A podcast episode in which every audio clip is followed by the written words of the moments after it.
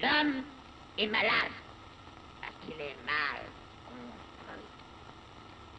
Il faut se décider à le mettre à nu pour lui gâter cet animal pur qui ne se mange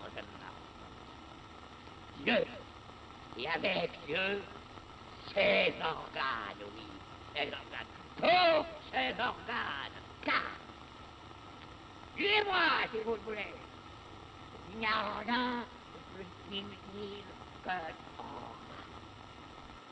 que un organe. Ah. Plus inutile que organe. Dis-moi se vous voulez. Vocês ouviram a vinhetinha do começo? Ela fica na minha cabeça. Dis-moi se vous voulez. Esse não foi o vinhetinha não, esse foi o WhatsApp mesmo. Show de bola. Fechar o WhatsApp. E aí, galera, tudo bom? É, bom dia, boa tarde, boa noite. Espero que vocês estejam bem, por aqui tá tudo tranquilo. Eu acho que eu não falei, né, cara, mas eu fui. Vocês estavam. Vocês, todos vocês, fantasmas ouvintes aí, né? Estavam acompanhando minha saga e eu passei muito bem na primeira fase do doutorado. Fiz um doutorado lá na URG, se tudo der certo. Passei bem, cara, tirei um 9. Fiquei feliz, cara. É, a pesquisa e a ciência tá sucateadíssima, assim, fudido. E aí a gente entra nessa paranoia mais sinistra ainda de ter que ir bem pra para conseguir bolsa, assim, né? E como, tipo, eu não moro em Porto Alegre, é importante ter uma bolsa. Mas enfim, isso aí é papo para outra história. Então, quem tava aí torcendo, agradeço aí a torcida. Quem não tava torcendo, fique sabendo. Tirei um 9 aí na primeira fase, que era a etapa do projeto, e agora vem a entrevista. E acho que não falei isso porque semana passada tivemos um episódio especial com a ATM, que a ATM, desculpa, ainda não ouvi, cara. Eu vou ouvir e eu vou te responder. Eu sou um, um amigo, um friend que dá muito ghost no WhatsApp, assim. É, eu sou tipo ficante, só que sem relação sexual, só com o ghost do, do WhatsApp. É isso que temos pra hoje. Quero mandar também um abraço especial pro meu amigo Renan, que falou das motos que passam aqui toda vez e que eu sempre me desculpo. Ó, tá passando uma moto, Renan, e eu não tô me desculpando. Eu vou ficar com isso. Só reparei que a moto passou. Mas bom, o episódio passado foi gigantesco, né? E eu tenho que escutar e responder o ATM também. E agradeço muito a participação dele. Se você quiser participar desse programa, só manda mensagem que a gente arruma um horáriozinho bacana. É, normalmente é divertido. E venha cá, ler junto. Não precisa ler previamente, né? Mas se quiser ler previamente também, é problema seu. Mas, dito isso, vou fazer um programa menorzinho, né? De 20 minutos, aquele episódio pocket, assim, né? Do, do de leitura do antiédipo. Agora são, meu celular, 11h38, até por isso eu tô um pouco atrasado, assim, pra fazer o almoço. Eu tô, confesso, assim, que tô ansioso, tô um pouco viciado em Age of Empires, assim, mais do que eu gostaria. Fico jogando, jogando. Mas vamos lá. Plact começou então. Galera, se vocês bem me acompanham, mas também se não acompanham, fiquem acompanhando agora. A gente tá na página 99. Olha que simbólico. Vamos para a página 99. O tópico está sendo. Caralho, tópico grande. É, os dois usos globais, seus dois usos da síntese conectiva, né, global específico, parcial e não específico, família e casal, filiação e aliança, triangulação. Acho que é o terceiro episódio que a gente está só nesse parágrafo, né? Suposto parágrafo, sessão, sei lá como é que se chama. Mas vamos lá. Na na a nota, desculpa, a nota de rodapé é 12 para quem está acompanhando o PDF. E porra, agora foi o grupo de estudo, hein? E a página original do francês é 85, que fica entre colchetes ou conchetes, eu acho mesmo, 85. Aí logo abaixo do 85 tem assim. É assim que o uso parental ou familiar da síntese de registro se prolonga num uso conjugal ou de aliança das sínteses conectivas de produção. Um regime de conjunção de pessoas substitui a conexão dos objetos parciais. No conjunto, as conexões de máquinas órgãos próprias à produção desejante são substituídas por uma conjugação de pessoas sob as regras da produção familiar. Então aqui eles já estão falando de dois modos de conexão, né, das máquinas desejantes e das máquinas sociais. É sempre produção de conexão e tem uma mesma identidade. Dentro das relações parentais, dentro das relações familiares, que a gente está mais acostumado, né, mais igrejinha, mais nessa sala de jantar as pessoas estão preocupadas em nascer e morrer, né? É, também rolam conexões, também rolam registros, também rolam consumos. Só que aqui o tempo todo eles estão falando de uma mesma produção desejante e social, mas que ao mesmo tempo tem uma diferença de registro. Né? Então aqui, adiantando, eles estão falando como que o registro se registra numa certa molaridade. E as máquinas desejantes estão no campo de uma molecularidade, mesmo que elas componham também as molaridades. O que em mil platôs, curiosidade mil platôs, para mim lembra muito a diferença entre o rizoma e a arborescência, né? Só que, tipo assim, é preciso enxergar onde há traços de arborescência no rizoma e rizomas partindo das árvores. Não há dualismo, não há maniqueísmo aqui. Mas o que eles estão falando aqui, a conexão dos objetos órgãos, né, máquinas órgãos que eles colocam aqui, ela já está submetida a um certo registro global, uma certa síntese disjuntiva, não apenas inclusiva, mas também exclusiva das figuras globais e molares, né, as pessoinhas. Seguindo. Os objetos parciais parecem agora extraídos das pessoas e não de fluxos não pessoais que passam de uns a outros. Então, isso é legal, né? A gente é composto de fluxos impessoais. Né? E esses fluxos impessoais compõem pessoas. Outro termo legal, né? É que as pessoas são derivadas de quantidades abstratas que estão no lugar dos fluxos. Olha que legal, né? Então, a, a as pessoas fazem operação de mais-valia né, dos fluxos aí, né? As figuras globais fazem operação de mais-valia, quantificam abstratamente, né? Por que isso?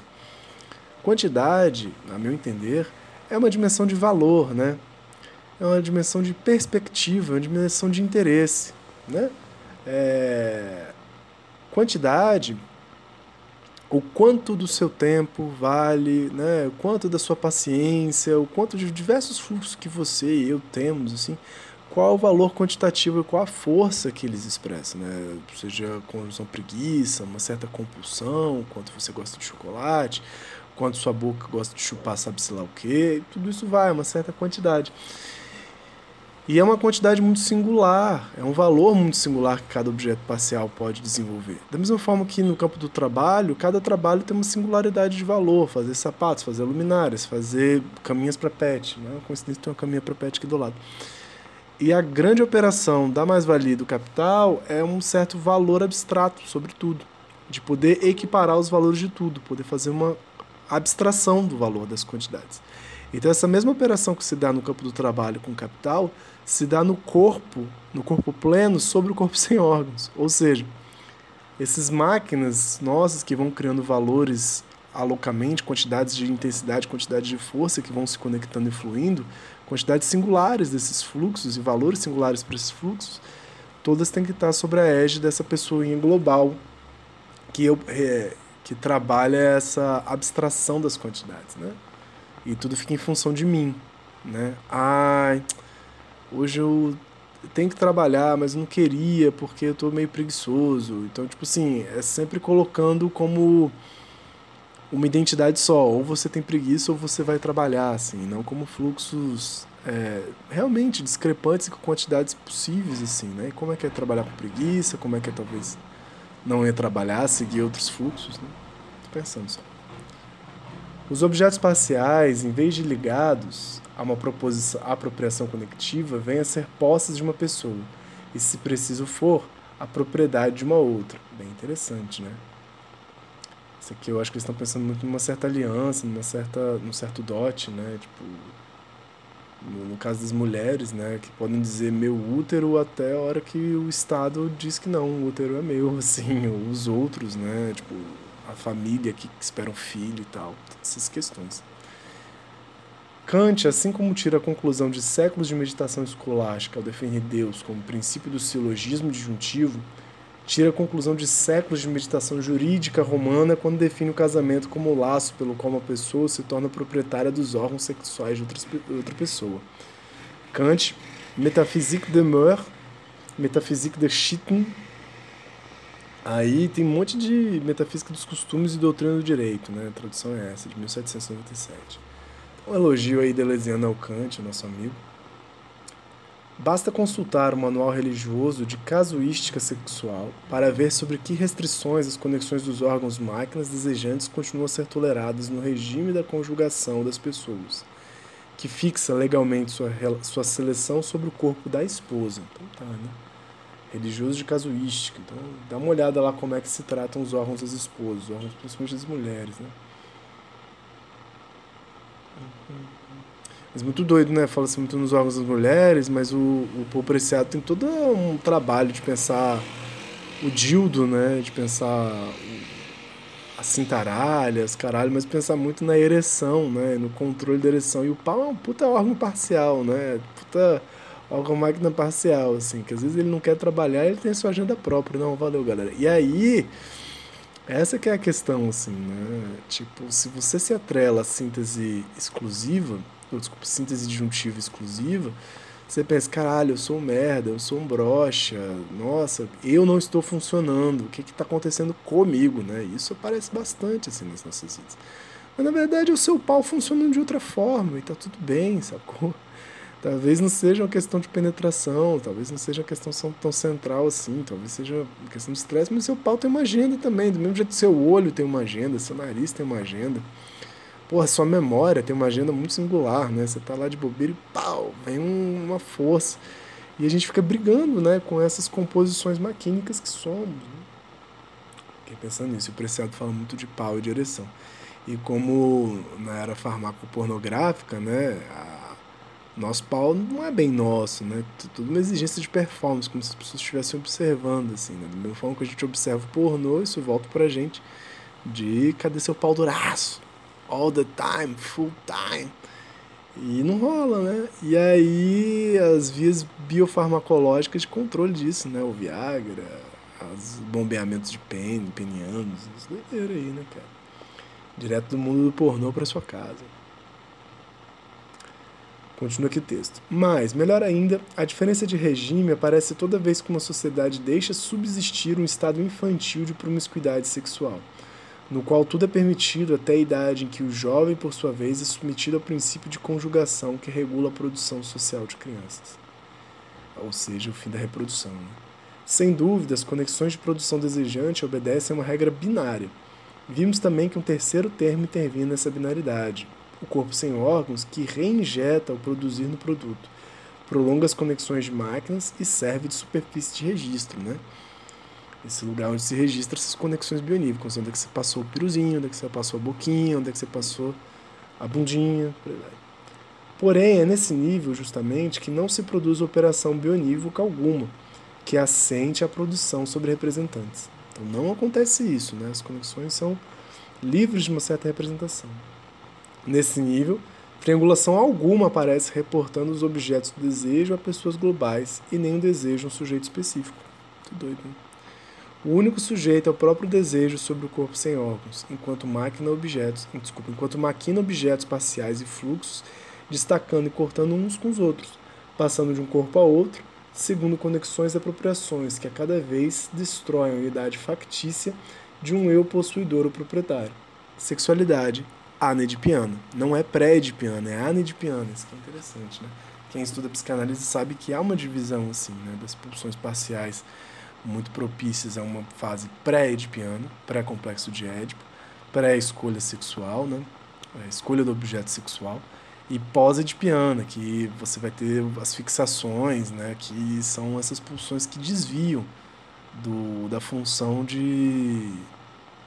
Que continuam, mesmo a gente, né, depois do complexo édipo, continuam desviando da função reprodutiva, né, de alguma maneira.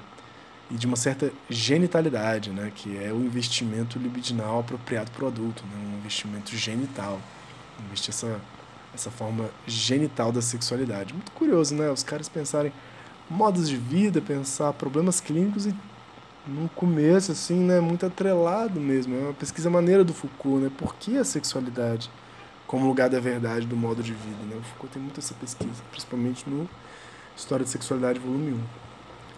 Mas enfim, não é pré-edipiano nem pós-edipiano, é anedipiano, ignorando Édipo. Somos todos anedipianos o tempo todo, assim, né? Continuamos sendo. E com muita alegria passamos para a próxima sessão parágrafo, que é curtinha. Mas mesmo assim não acho que vai dar para terminar hoje. 2.3.2 Causa da triangulação. Primeiro, o paralogismo da psicanálise, a extrapolação. Então, só para a gente revisar, né, eles estão falando das três sínteses né? síntese conectiva, síntese disjuntiva, síntese consumativa, E essa sessão é toda sobre síntese conectiva, como que passamos dos objetos parciais às figuras globais, pelo que estou entendendo. Então, por que, que a triangulação acontece? Né? Pai, mãe, euzinho, narcísico. Primeiro, para o logista na psicanálise, a extrapolação. Vamos lá. O triângulo se forma no uso parental. Opa, deu a soluçada e agora uma rotada, perdão. Eita. O triângulo se forma no uso parental e se reproduz no uso conjugal. Não sabemos ainda que forças determinam essa triangulação, que se imiscui no registro do desejo para transformar todas as conexões produtivas. Ou seja, porque no Ocidente contemporâneo, é, isso é um pensamento que eu tenho tido, né? É, vou falar qual. O desejo é tão atrelado à família, né? Por quê? Por que a gente se importa tanto com a família? Por que, que a gente dá tanto valor para a família assim? E essa família é nuclear, né? Não é uma família de gerações, não é uma família de comunidade, é uma família nuclear. É um probleminha extrapessoal, narcísico de pai, mãe, no máximo titia, cachorro, papagaio. Mas é interessante você pensar que há outros modos de vida onde a família é muito mais aproximada de um sistema de comunidade atual, né, que se atualiza diariamente, e no convívio e também sistemas de códigos de que a ancestralidade fala por nós, né? Então há uma continuidade da família mesmo de, de pessoas que não necessariamente compuseram família consanguínea, mas uma comunidade, né? uma continuidade, uma dimensão dos antepassados. Isso é exclusivo da psicanálise, esse vício na família nuclear? Não, cara, essa é que é a questão, assim, esse livro eu fico meio bolado que ele bate muito na psicanálise, mas eu fico pensando que o Foucault, no Poder Psiquiátrico, o curso que ele dá, ele usa um termo que eu não vejo ele usando muitas outras vezes, mas ele fala da emergência da função psi. E por função psi, ele entende esse sistema de cientificização que ao mesmo tempo cria e estuda a interioridade, né? Que estuda a interioridade a partir do desempenho dos trabalhadores, a partir da melhoria dos criminosos, a partir da, do desempenho das escolas, né, das crianças, mas é colocando todo mundo é, junto em aparelhos disciplinares, né, que você pode comparar, que você pode exigir, examinar, e fazendo essa comparação estatística que você vai tendo uma certa normalidade virtual que pode se cobrar das pessoas. E da mesma forma, uma certa interioridade virtual, como se as pessoas tivessem que corresponder a essas expectativas estatísticas. Isso é o nascimento de uma função psi, né? de uma função que não é mais alma, é uma psique né? que tem certas potencialidades, potencialidades para ser criminoso, potencialidades para ser um bom estudante, potencialidades para ser um bom trabalhador, mas que cabe às instituições trabalharem né, essa interioridade, esculpir essa interioridade, ortopedizar essa interioridade. Então a função psi, a psicanálise tem essa função psi fortemente, né? essa força interpretativa e de criação. Né? É, é quase um solo da interioridade que a função psi vai fecundando com suas ideias bosta de desempenho, de comparação. E claro que a psicanálise tem isso também, mas não é só ela. Então aqui, o que eu estou querendo dizer com isso? Essa relação da família é muito forte para a função psi. Você pensa toda a sua interioridade, ah, você é um bom aluno, ah, porque você tem uma família bem constituída. Você é um bom trabalhador porque seus pais te deram apoio. Então essa coisa volta no senso comum, no direito, na educação, no trabalho, o tempo todo.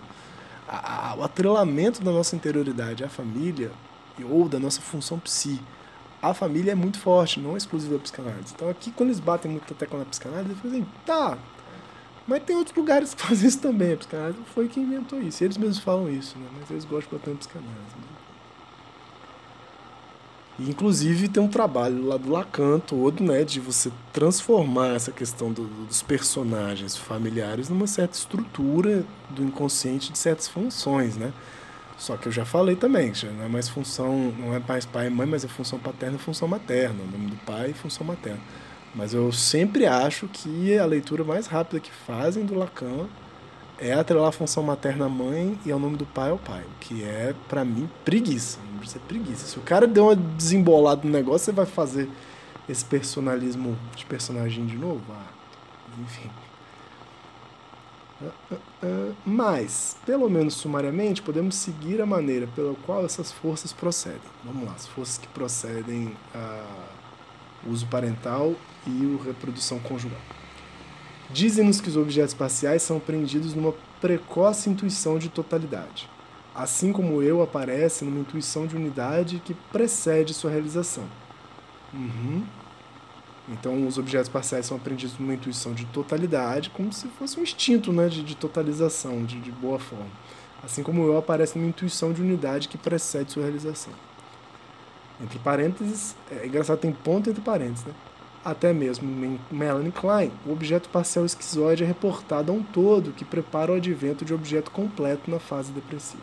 Então, você que lê Melanie Klein, vem cá, conversa sobre isso aqui com a gente. É claro que uma tal totalidade de unidade só pode ser posta como um tipo de ausência, como aquilo que, entre aspas, falta aos objetos parciais e aos sujeitos do desejo. Eles vão falando que essa totalidade inicialmente falta, né? E já preparem sempre a crítica. A partir daí, tudo está decidido. Reencontrar, reencontra-se em toda parte a operação analítica que consiste em extrapolar algo de transcendente e comum mas que só é um universal comum para introduzir a falta no desejo. Todo mundo falta da mesma forma, né? daí a universalização, todo mundo falta de uma certa totalidade. Mas que só era para fixar e especificar pessoas e um eu sob tal ou qual face de sua ausência, e impor um sentido exclusivo à disjunção dos sexos. Né?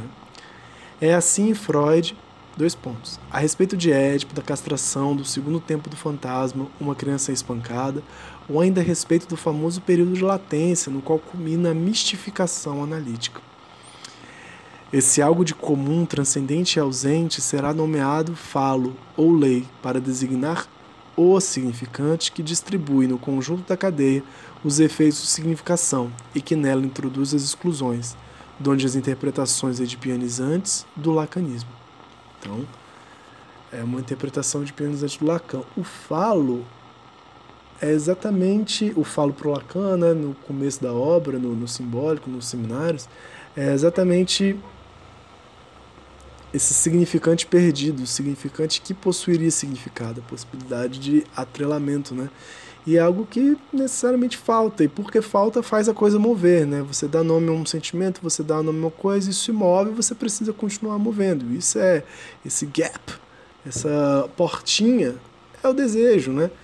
E por que, que, que, às vezes dá problema? Porque às vezes a gente gruda, né? Um significante ou outro, a gente gruda como se fosse a gente fixa mesmo, né? Gruda como como certeza mesmo, né? O inconsciente tem dessas coisas, não é fácil desmontar as cadeias significantes, né?